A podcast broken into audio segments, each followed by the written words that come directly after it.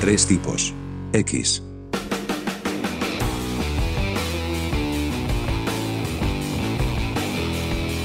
Bueno, ¿qué tal amigas y amigos? Bienvenidos a un nuevo episodio de Tres Tipos X. Como siempre me acompañan mis buenos amigos Juan Manuel Rótulo. ¿Cómo estás Juan? Hola Julito, ¿cómo andás? Muy bien, muy bien. ¿Y tú qué tal Alfonso? ¿Cómo estás hermano? ¿Qué tal Julio? En este episodio vamos a hablar de trabajos extraños o trabajos que hemos hecho fuera de nuestro oficio oficial, que en el caso de los tres es el periodismo. En realidad yo creo que de los tres el que más trabajos raros ha tenido y por cuestiones muy circunstanciales o cuestiones que podrían dibujarme de alguna manera he sido yo. Yo creo que también porque eres el más viejo de los tres, di la verdad.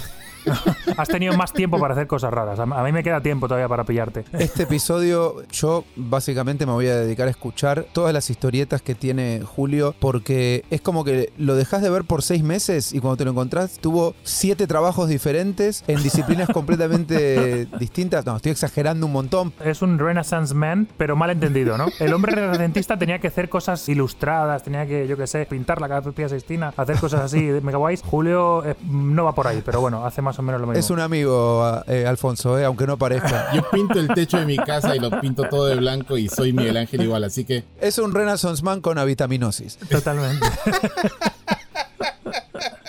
Escúchame, pará. Creo que hablaríamos de trabajos raros o de primeros trabajos en su defecto. Yo la verdad que no, no puedo decir que he tenido muchos trabajos raros. Mi primer trabajo en la vida, que lo tuve a los 17 años, era de lavaplatos. Lavando platos en un, en un bistro, en un café. Ah, muy bien. Era un rol doble, pero pagado como un rol simple. O sea, yo era dishwasher, o sea, lavaplatos, y busboy, que esto en Argentina creo que se le dice comis. Es un poco el ayudante del mesero. Es el que levanta las mesas, digamos, ¿no? Y ese trabajo me lo tuve que ir a buscar porque me habían puesto un ticket. Yo tenía licencia de conducir hacía nada, dos meses y ya le había chocado el auto a mi mamá, me habían puesto un ticket y cuando llegué a casa con esa boleta de tránsito, me cagó a pedos y me dijo, te vas a buscar un trabajo porque yo no te voy a pagar eso. Ah, eran 132 dólares. Y mi vieja me, mandó a laburar. Y tú trabajaste nueve horas y media justas para poder pagar el puto ticket.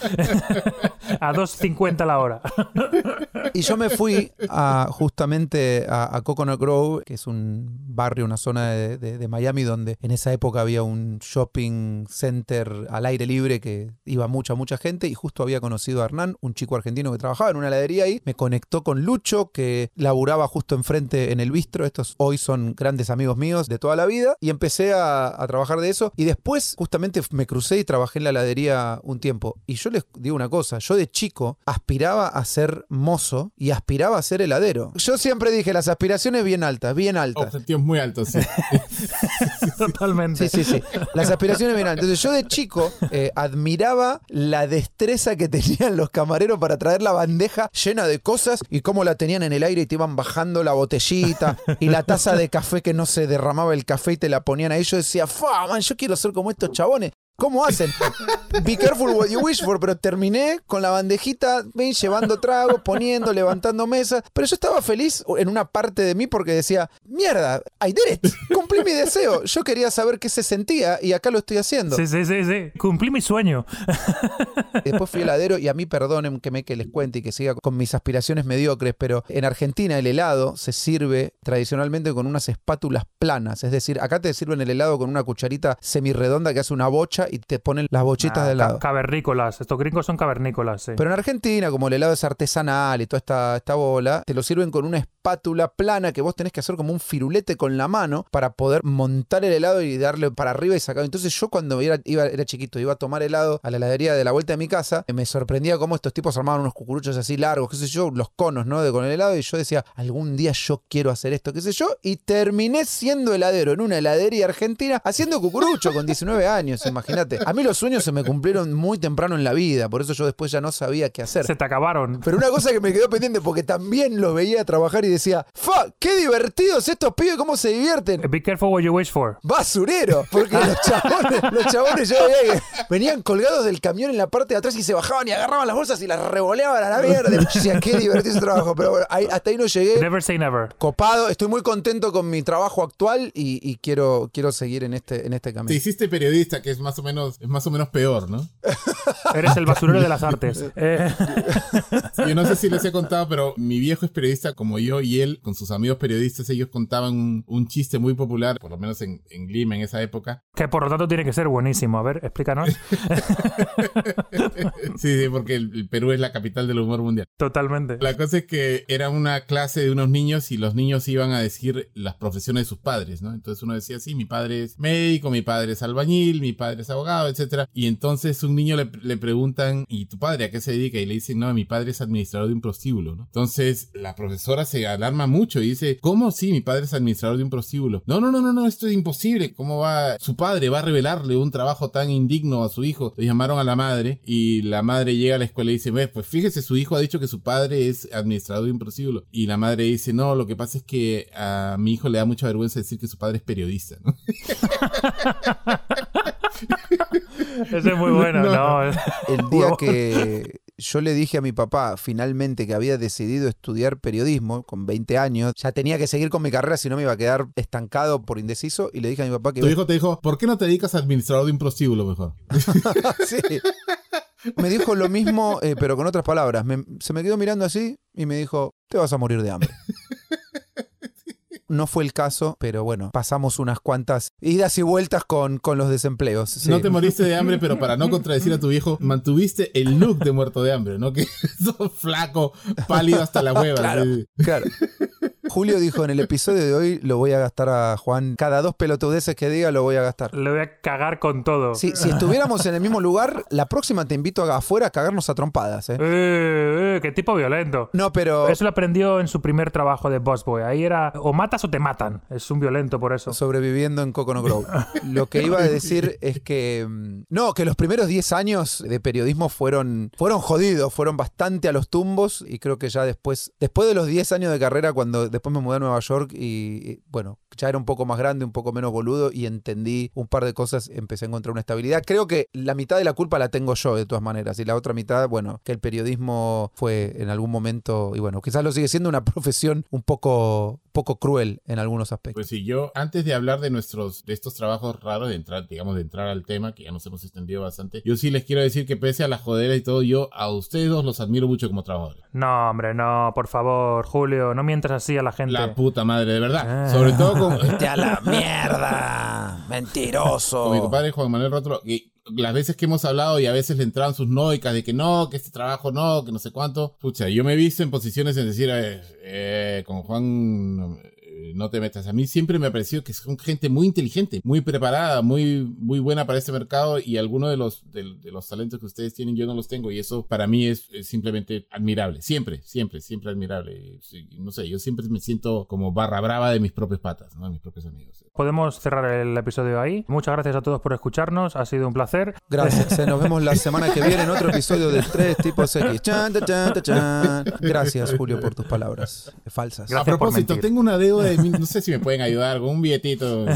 Primero que yo para mí, yo ya, vos dijiste eh, para que entremos en tema, yo ya entré en tema. Que no importa lo que yo digo, bueno, pero espérate, lo que quiero es que Alfonso me cuente su primer trabajo, porque en realidad quiero salir de él para entrar en vos, porque te- estoy lleno de preguntas para vos, Julio. Nada, Alfonso, contanos un poquito de, de tu primer laburo. Mi primer laburo, que quizá no sea el más raro de todos, fue justamente también de camarero. Yo era camarero, yo no era boss boy como Juan, yo tenía un estatus mucho más alto, obviamente. Yo ganaba 3.50, Juan ganaba 2.50 la hora. Fue de camarero en Johnny Rockets. Johnny Rockets, para los que no lo conocen, es una hamburguesería estilo años 50, rockabilly en Estados Unidos. Sí. Lo bueno de estas eh, hamburgueserías, para el que no lo conozca, es que cada 45 minutos ponen una canción a todo trapo y hay que bailar encima de las mesas. Yo pensaba que esto era Te toca bailar encima de Sí, sí, sí, te toca. Pero eh, tiene truco. Yo pensaba que era, yo qué sé, el factor diferencial de la hamburguesería, ¿no? O sea, te puedes ir a cualquier sitio a comprarte una hamburguesa y a comértela, pero aquí encima te damos un show. Resulta que no. Lo hacen para que si hay, no sé, 9 o 12 camareros, pues 6 o 7 se pongan a bailar y el resto puedan darle más caña a, la- a los pedidos, ¿no? O sea, si te estás quedando atrás porque hay mucho trabajo, porque hay muchas mesas, todo el rollo, la gente mientras está viendo el show, mientras está viendo esos 3 minutos de bailes encima de las mesas y mover el culo y, y bailar con la, con la toallita, la servilleta y todo el rollo, no está esperando su comida, ¿no? Entonces la gente que está un poco atrasada, pues el camarero que está un poco atrasada puede ir y hacer eso. Los cuatro peruanos de la cocina van, Van ahí sacando todo a, to- a todo trapo mientras los demás bailamos, exactamente. Lo- mientras los guapos bailamos, sí, señor. Me gustó mucho como trabajo, me hizo aprender muchísimo, obviamente, porque fue mi primer trabajo, yo estaba en high school todavía en, en Miami, y sobre todo me, lo que decía Juan antes, se gana mucha plata. Había dos grupitos, eh, éramos, estamos lo- los rookies, ¿no? Los que acabamos de empezar, que éramos jóvenes, todo el rollo, y luego estaban los, los, los veteranos, que eran chicos, claro, para mí viejísimos, de 25, 26 años, que llevaban pues quizá 10 años trabajando en New Rockets y eran como los mentors, ¿no? Y estos tipos eran los cracks. Y estos me contaron los secretos de un restaurante, ¿no? Y cómo la gente gana dinero, cómo la gente gana dinero por debajo de la mesa. No sé, había, había un montón de cosas que a mi pequeña mente virgen de 17 años me dio un vuelco un poco el cerebro. Y la verdad que lo disfruté mucho, te digo, aprendí un montón y es algo que hasta el día de hoy siempre he pensado, joder, esa experiencia me hizo creer que jamás me voy a morir de hambre. O sea, yo mañana me quedo sin trabajo y puedo ir a Junior Rockets a vender hamburguesas y lo hago con todo el orgullo del mundo y ganaré dinero y estaré casi feliz, te puedo decir. Luego yo creo que ya queda para otro episodio alguna que otra aventura que me pasó con otras camareras, amigas mías, porque bueno, teníamos 17 años, estábamos con las hormonas rampantes, por eso también me, me divertí bastante, obviamente. No podía faltar la nota de chicos, miren, yo valoro mucho todas las lecciones, pero también era, era un crack, era. Esta tía me quiere chingar, esta tía me quiere chingar. Ya, ya sabemos, Alfonso, ya sabemos. Está bien. Alfonso, we get it, we get it, we get it. Ya entendimos, ya entendimos. La- las mujeres te desean, sí. Beautiful story. Bueno, Julio, vamos a lo que vinimos. Entonces, yo antes de que vos empieces a contar, quisiera eh, realmente preguntarte yo a vos. ¿Cómo ordenarías, si me tenés que hacer un top 3 de tus trabajos más, no sé si bizarros, random, como les quieras llamar? ¿Cómo sería ese top 3? A ver, el top 3. Y yo he hablado de ese trabajo alguna vez. Fui portero de un edificio. Ese debería estar en el top 3 probablemente. El otro es que fui cantante de salsa. Pero de trabajo eras cantante, o sea, te pagaban y era parte de tu ganancia. No era el trabajo con el que sostenía mi familia, pero sí, efectivamente me pagaban. Pero ganabas más de lo que ganás por hacer este podcast, digamos. ¿Ganamos por este podcast? No. Ah, ¿no, no te hemos contado, Julio? Alfonso y yo, Alfonso y yo estamos recibiendo fortunas, boludo. Sí, sí, tenemos un, eh, un sponsor secreto y aparte las plataformas también nos pagan una millonada. Bueno, y después eh, el otro, fui agente funerario por un solo día. Y ese es el trabajo, tal vez, el trabajo más extraño al que he aspirado a trabajar, pero no, no, en realidad no lo, no aguanté, no aguanté, fue demasiado. Pero, pero para, para, a ver, detengámonos en esa situación. Primero, ¿cómo llegás vos a entrevistarte en una funeraria? Digamos, ¿cómo llega eso? Pero no hagas como yo, contámelo tipo cortito. Ok, ok, voy a tratar de no hacerla de Juan Manuel Rótulo. El asunto es que comenzó este asunto de la pandemia el año pasado. Yo estaba trabajando en, en una chamba bastante buena con American Express. Se perdió ese trabajo por el asunto de la pandemia. En un momento dije, bueno, voy a tratar de buscarme otro trabajo. En realidad, trabajos como periodista, como escritor, traductor, estaban muy escasos en ese momento. Y de pronto aparece este anuncio, ¿no? Bello, sinuoso. Bueno, buscaban agentes funerarios. Y dada la casualidad que a principios de año mi esposa y yo habíamos visto la serie Six Feet Under, quedamos los dos fascinados con la serie. Y aparte de eso, bueno, uno de mis escritores favoritos, si no mi escritor favorito de todos los tiempos es Mario Vargas Llosa. Y él en algún momento de su vida había trabajado Qué original, un peruano que le gusta a Mario Vargas Llosa. y bueno, ¿qué? La cosa es que él en algún momento había trabajado en un cementerio, un trabajo muy distinto probablemente al que yo aspiraba a tener en esta funeraria, pero de pronto dije, mire, no tengo trabajo, podría ser interesante, de hecho yo creo que a Vargas Llosa le sirvió esto, eh, por lo menos para contar la historia después de que había trabajado en un cementerio, dije, bueno, voy a intentar esto. Entonces entré a trabajar y el día que entré a trabajar estaba como en un entrenamiento en realidad. Pero había una persona que estaba haciendo el trabajo que yo se suponía que iba a hacer unos días después y de pronto entra una familia. A un hijo de ellos lo habían, lo habían matado de un, de un balazo en una calle aquí- en Miami. Y la familia entró llorando, destrozada la madre, destrozados los hermanos. Hab- Habían dos muchachos que yo entendí que eran los hermanos. Y cuando vi eso, dije, no, este trabajo no lo puedo hacer. No lo puedo hacer. Boludo, qué bajón de historia, la concha de la lora. Tal vez esta es mi vocación de escritor, mi vocación de contador de historias o lo que sea. Siempre me ha gustado la idea de vivir varias vidas, ¿no? Al mismo tiempo. Varias vidas que no parezcan conectarse unas a otras. Yo soy periodista de oficio, he he escrito algunos libros de poesía, tal vez eso me hace escritor, no lo sé. Pero de pronto un día me da por hacer carpintería y me meto en la carpintería y aprendo sobre maderas y aprendo sobre máquinas para cortar madera y no sé cuánto. Y de pronto me aburro de eso y lo dejo y me meto a cantante. ¿no? Entonces me meto en ese mundo y así fue como llegué a, a cantante de salsa. En este podcast tenemos a un clon de Héctor Lavoe.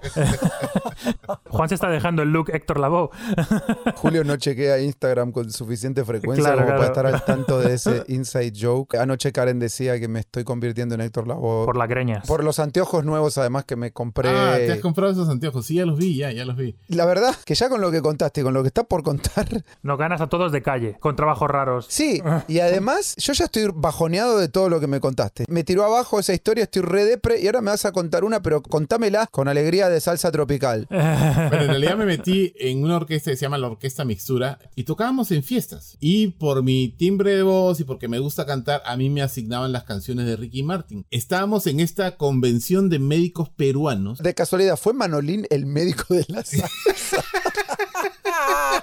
Perdón, me tiraron un centro y yo cabeza. Entonces dale, dale. comenzamos a cantar, en esa época estaba muy de moda La Bomba, la canción La Bomba de Ricky Martin. Y comenzamos a cantar La Bomba, entonces A ver, a ver, para, ya que vos tenés un timbre de voz por el cual te asignaban las canciones de Ricky Martin, ¿podrías interpretar un poquito a capela, aunque sea el estribillo de la bomba? no jodan, no. Interprete, por favor, interprete. Bomba, para bailar esto es una bomba. No, esa es otra, esa es otra. Ah, esa es otra bomba. Se equivocaste de atentado. La cosa es que no, no, no puedo, no puedo, no jodas, no voy a hacer esa huevada ahorita. Además, si Dando media vuelta. Mira, yo te hago el favor. Y otra vuelta. una vuelta más, ya, bueno, ya. La cosa es que Wow, Herrera Ricky. Es igualito. puta, Casi que por un momento pensé. nos pusimos a cantar y yo estaba cantando lo mejor con mis conguitas enfrente y de pronto veo a la audiencia que me levantaba las manos así enfrente de mí y yo decía, sí, puta, qué bien le están pasando, qué bien le están pasando. Y de pronto veía que había como 10 médicos, no solamente ha- haciéndome señas a mí, sino a la cantante y al pianista. Sí. Y yo pensaba que era que estaban felices de la vida, ¿no? Levantando las manos y no sé cuánto. Gritaban otra, otra. Y de pronto nos damos cuenta de lo que nos estaban tratando de decir es que al otro lado de la pista de baile, una de las doctoras que estaba bailando ahí le había dado un infarto bailando la bomba con nosotros. Y puta, en ese momento cuando yo de pronto de- entre todas las piernas y los cuerpos ahí en la pista de baile vi a la mujer esa tirada, dije, ¡ey, ey, ey, ey, ey, ey! No, que puta que hay una tipa que se ha muerto, que se- parecía, parecía que estaba muerta. No, mam. No, Perdón, no jodas. No, brother. Tengo fe en que esto no va a terminar como la historia de la funeraria. La historia termina bien porque la mujer se salvó, se había emocionado mucho. Eso te iba a decir, porque Juan te decía que estaba medio bajoneado con tus historias, joder. Llegaron los paramédicos, la mujer se salvó, se la llevaron al hospital, pero nosotros después de regreso a Miami hacíamos la joda de que, eh, de que eso podíamos usarlo más bien a nuestro favor. No somos tan buenos que la gente se muere de un infarto de- con nuestra música, ¿no?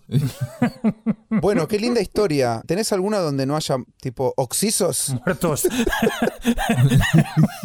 Por favor, alégranos la noche, Julio. Hablemos de la, de- la del tra- traductor de coreano.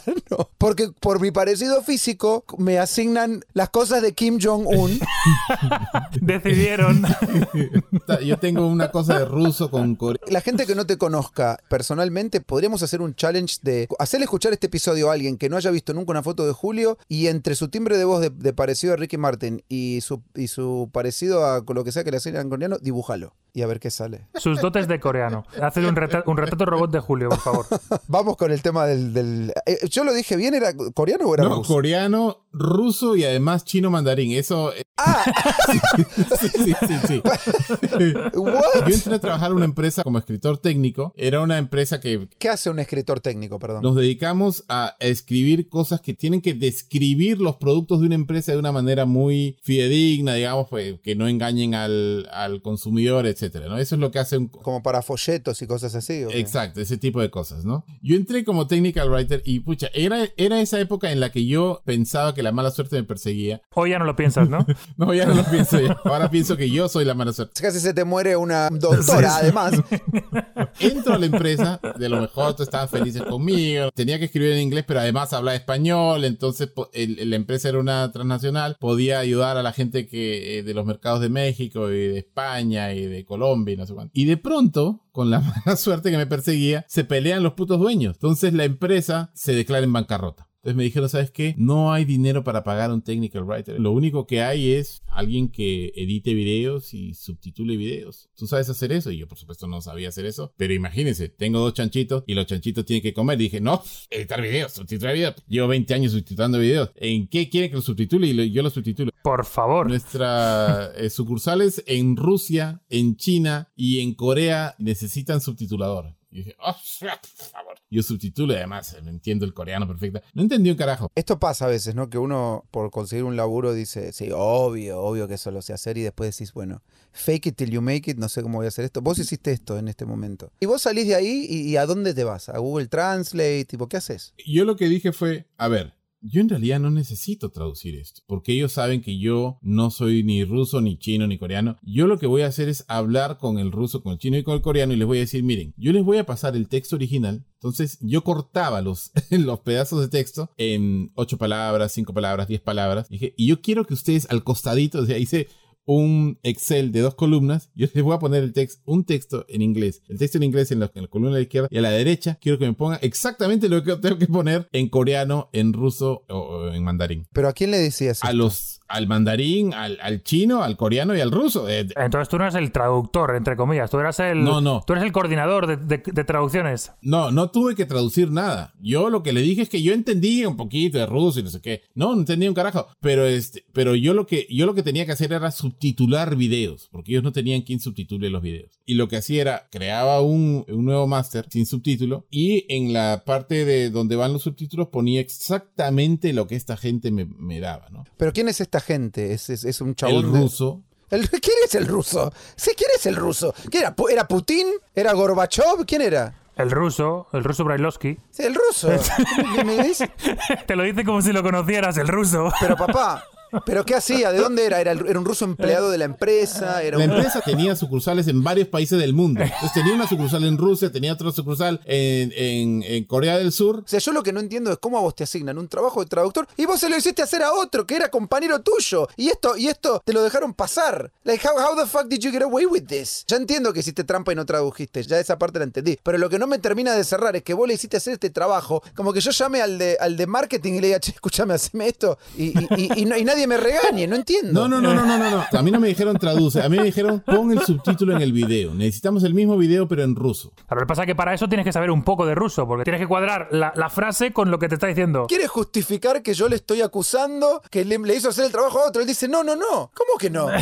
A mí me dijeron, tú tienes que ponerme el video con subtítulos en ruso. ¿Tú sabes hacer eso? Claro que sí. Toda la vida iba haciéndolo. Llevo 20 años traduciendo al ruso. Hice exactamente eso, pero lo que yo hacía era, le decía al ruso, no me inventes exactamente lo que... Al ruso. Seguimos sin saber cuál era el... Sí, con el ruso. No sabemos el rol del ruso, no sabemos qué, qué, qué hacía, dónde trabajaba. O sea, yo creo, yo creo que Julio todo el día de hoy no lo sabe tampoco, ¿eh? Él solamente tenía el email de un, de un ruso. Dimitri. No, Dimitri, no, no, no, toma. no me acuerdo. Hi, Dimitri. Me daba lo mismo que fuera Putin, que fuera Tolstoy, me daba lo mismo. El asunto es que había un ruso en Rusia que me mandaba los subtítulos en ruso y yo tenía que poner los subtítulos en ruso. No solamente sos un tramposo, sino que además sos un despistado. La primera traducción fue la traducción al ruso y cuando ellos vieron lo bien que yo había separado las palabras. Te llamaron y te dijeron, Julio, Nostrovia. No sé, vodka, ma ma matroska, no sé qué. Y entonces yo dije, ah, no, no, de nada, dije yo. Y me dijeron, ¿y sabes hacer coreano?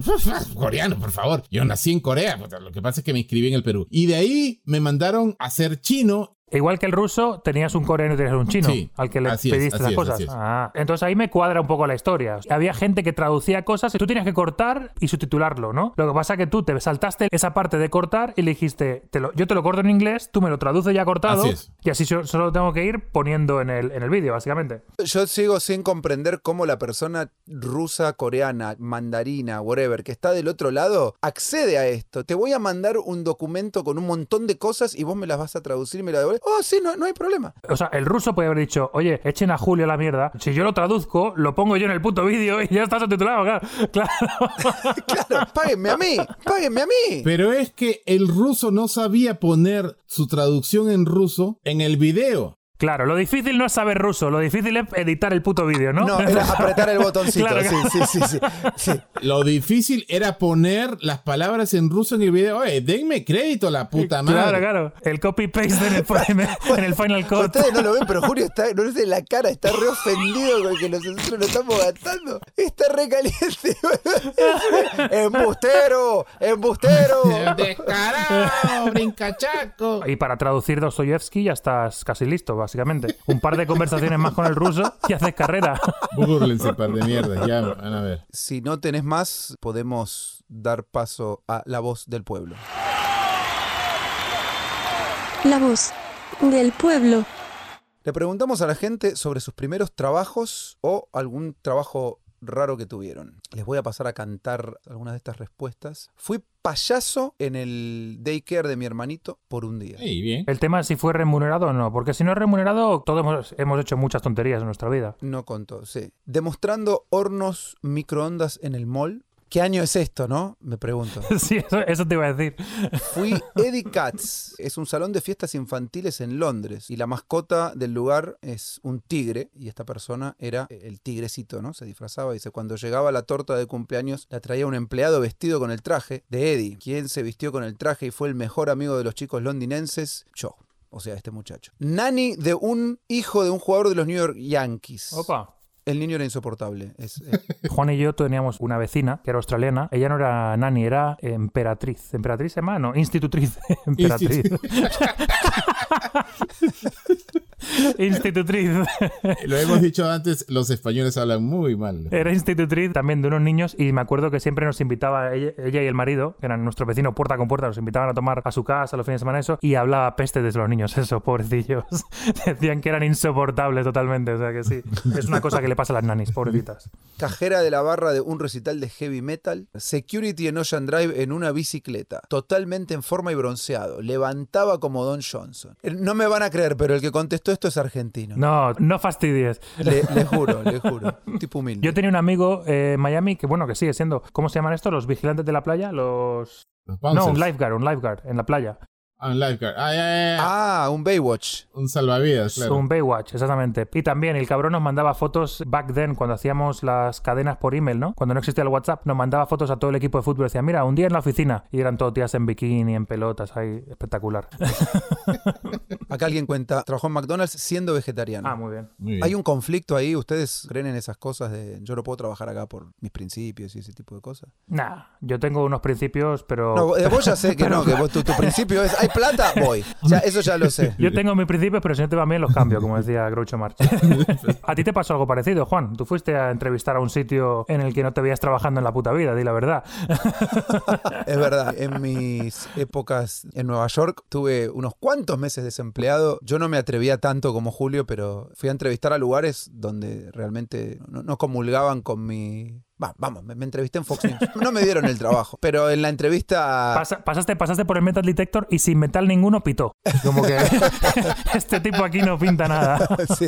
Además me acuerdo que me vestí, me puse un pantalón de traje, una camisa de traje y bueno, me o sea, no, no me puse el saco ni la, ni la corbata por no exagerar, pero traté de ir como muy bien a lo News Corp, Rupert Murdoch. Quiero que vean que soy un tipo serio, me, me medio peiné los pelos, me saqué el arito de la nariz, hice como un montón de movidas para ir a tratar de impresionar a esta gente y Fox News, por si Dios. me contrataban bien, si no, whatever. Pero no, no, no era como, era como, bueno, si no me contratan, no, no, no, no me voy a, no me voy a bajonear tanto. Pero bueno, necesitaba trabajar, es un poco lo que decías vos, Julio, ¿no? Eh, eh, Estaba en Nueva York comiéndome los ahorros, deseando quedarme en la ciudad porque me encantaba y dije, bueno, hay que hacer lo que haya que hacer. Y ahí llegó Alfonso a ofrecerte el trabajo paseando perros. De paseador de perros, fue por la misma época, tal cual. Y le interesó más pasear perros gratis que trabajar en News Corp, imagínate. Es un tipo con ideales. No, pero me acuerdo que me preguntaban si tenía un blog y yo me acuerdo de decirles, sí, ¿me puedes dar la dirección de tu blog? Y se las di y me acuerdo que volví a casa y llegué a borrar todo lo que había puesto, no sé, en favor de Obama. borrar todas esas cosas, esconder todos esos blog Sí. entries. Entendé que entre que me vestí de una cosa que no era, me saqué el arito, me, me, me, me despersonalicé completamente, después fui a borrar el coso de mi blog, obviamente no hay que ir ahí. Por ahí para otra persona es el fit perfecto, para mí era el rol más equivocado, ¿no? Bueno, perdón, estábamos hablando de la, de la, de la voz del pueblo. Tengo una cosa co- muy rara que no la terminé de entender, que es presentador de radio de supermercado chino. ¿Cómo? ¿Qué quiere decir esto? Ese era yo, ese era yo. Explícanos, Julio, ¿qué significa eso en tu cultura?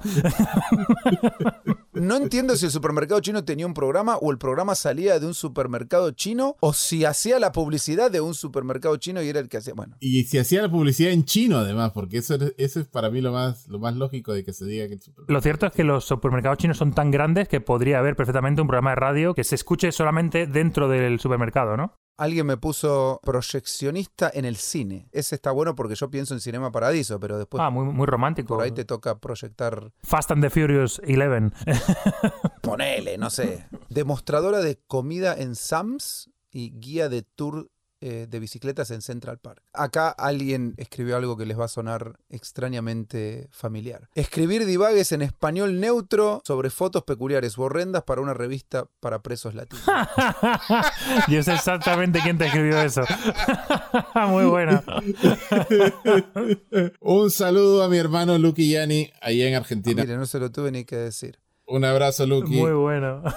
Pero el que más me llamó la atención es este caballero que nos cuenta, fui mail escort para mujeres casadas en college, o sea, en la universidad. Opa, opa, opa, qué bueno. Epa. Ya te hemos invitado para el próximo programa, como diría Julio. No quiero ser impertinente, pero ese es un trabajo Espectacular. que creo que Alfonso Duro hubiera disfrutado. ¿Viste como cuando hablaba de Johnny Rockets y decía, ay, lo disfruté mucho, aprendí muchas cosas, lindo? Este trabajo le hubiera caído, hablando de, de ser un buen fit para tu trabajo, sí, sí, totalmente. ese hubiera sido un gran laburo. Quiero el nombre del tipo que, que te cuenta ese trabajo porque estoy seguro de que algo tiene que ver con Alfonso. Es Alfonso Duro 7, arroba Alfonso Duro 7. No, no, no, no, por cuestiones de reservar la privacidad de nuestros queridos contribuyentes. Su nombre es Alphonse Hart 7, ¿no? En realidad, yo para esas cosas soy muy pudoroso y muy romántico. Yo jamás haría eso. Aunque me llama la atención.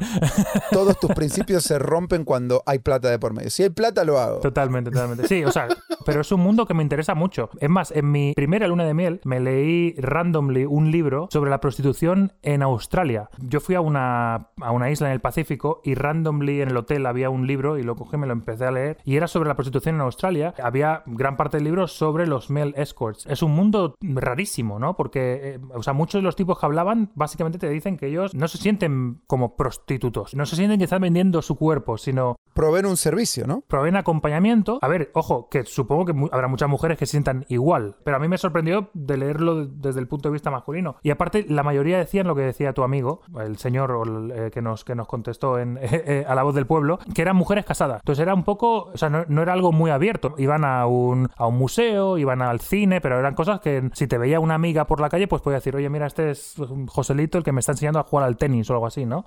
Claro, una aventura. Es ¿no? un mundo interesante. ¿eh? Habría que a ver si tu amigo lo traemos aquí, le ponemos así la voz así que habla así. Cuando, cuando yo hice este trabajo. Ojo, ¿quién te dice que en un par de años es un trabajo que termina siendo Julio? También, también es cierto. Nos lo cuenta acá de primera mano. Como él dice, para alimentar a sus, a chanchitos, eh, cualquier cosa, Aparte, como medio white sila, Sabe coreano, sabe mandarín, interpreta a Ricky Martin. Pongo mi aviso ahí en Craigslist diciendo Whitechila available. igual es un, es un trabajo que, o sea, eso se anuncia por eh, en el periódico o en, o en Craigslist. Ah, claro, ¿cómo llegó a ese? Buscamos mail escorts. Debe haber páginas, ¿no? Exactamente, exactamente. Yo, yo sé que eh, hubo una página hace muchos años que se llamaba Backpage, pero la cerraron. Un amigo te contó, ¿no? Un amigo me contó. Sí, sí, sí. Julio se mete en unos líos del solo. El pez por la boca muere.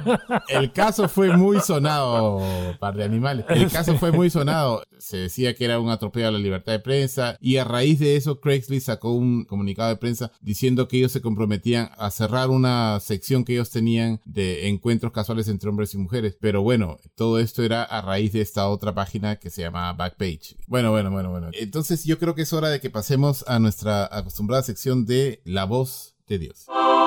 Muchos trabajos he tenido. Algunos de deshonra me embriagan. Pero el de este show no tiene nombre. Soy la estrella y no me pagan. Bueno, yo lo único que entendí es que soy la estrella y no me pagan. El de ¿eh? este show no tiene nombre, soy la estrella y no me pagan. Me parece muy, me parece muy bueno, la verdad. Me parece que está subiendo el listón. Pero él dijo, algunos de deshonra me embriagan. Sí. Algunos de deshonra lo embriagan. ¿sí? ¿Sabes que Dios se expresa en formas misteriosas? ¿sí? ¿Qué? Ese poeta. Bueno, lo que tenemos que decir es que cada vez que decimos una palabra así como estupefacto, eh, embriagar, absorto, rótulo pega el grito en el cielo, eso me parece un muy mal síntoma para este Yo show. creo que está, eh, digamos, en la línea de lo que él marcó en el episodio cero. A él le gusta la mediocridad. Dios, no suba usted el listón. Hable más de manera terrenal para que Juan le pueda entender. Claro, para que lo entienda el popolo. Claro, claro. Tiene que entender el popolo. Le doy buena nota a Dios es- esta semana, totalmente. Sí, sí, sí. Él por lo menos admitiendo que es la estrella de este show, está admitiendo que es parte de este show. Totalmente. siempre nos sale con la idea de que se quiere ir, de que no nos aguanta más. Es una buena señal. Lo hemos cautivado, ya es parte del show, es la estrella obviamente, pero ya es parte nuestra, ya no nos puede joder tanto con esto de irse y de no querer estar aquí, porque ya ha admitido que es parte del show totalmente. Así es, así es, muy bien. Y con esta voz de Dios optimista se nos termina este episodio de Tres Tipos X. Les agradecemos mucho por habernos escuchado. Ya saben que nos encuentran en Instagram como arroba 3, la letra, la palabra 3, 3 tipos X, eh, la letra X, 3 tipos X. Joder. A ver, anda, anda a Instagram, poné tres tipos X y sale. No lo escuches a Julio porque te vas a confundir. la palabra 3 y la letra X. Con la palabra 3 con la letra T al principio, sin número. Bueno, así que ahí nos encuentran en arroba 3 tipos X en Instagram. Yo creo que por eso no nos escucha nadie, porque no nos encuentra nadie. Nos están buscando ahí 3, T, R, 3, un número. No suben los followers, pero es porque no, no, no se encuentra. Muchas gracias por habernos escuchado y nos vemos en el próximo episodio. Chao, chao. Chao, chao. Tres tipos. X.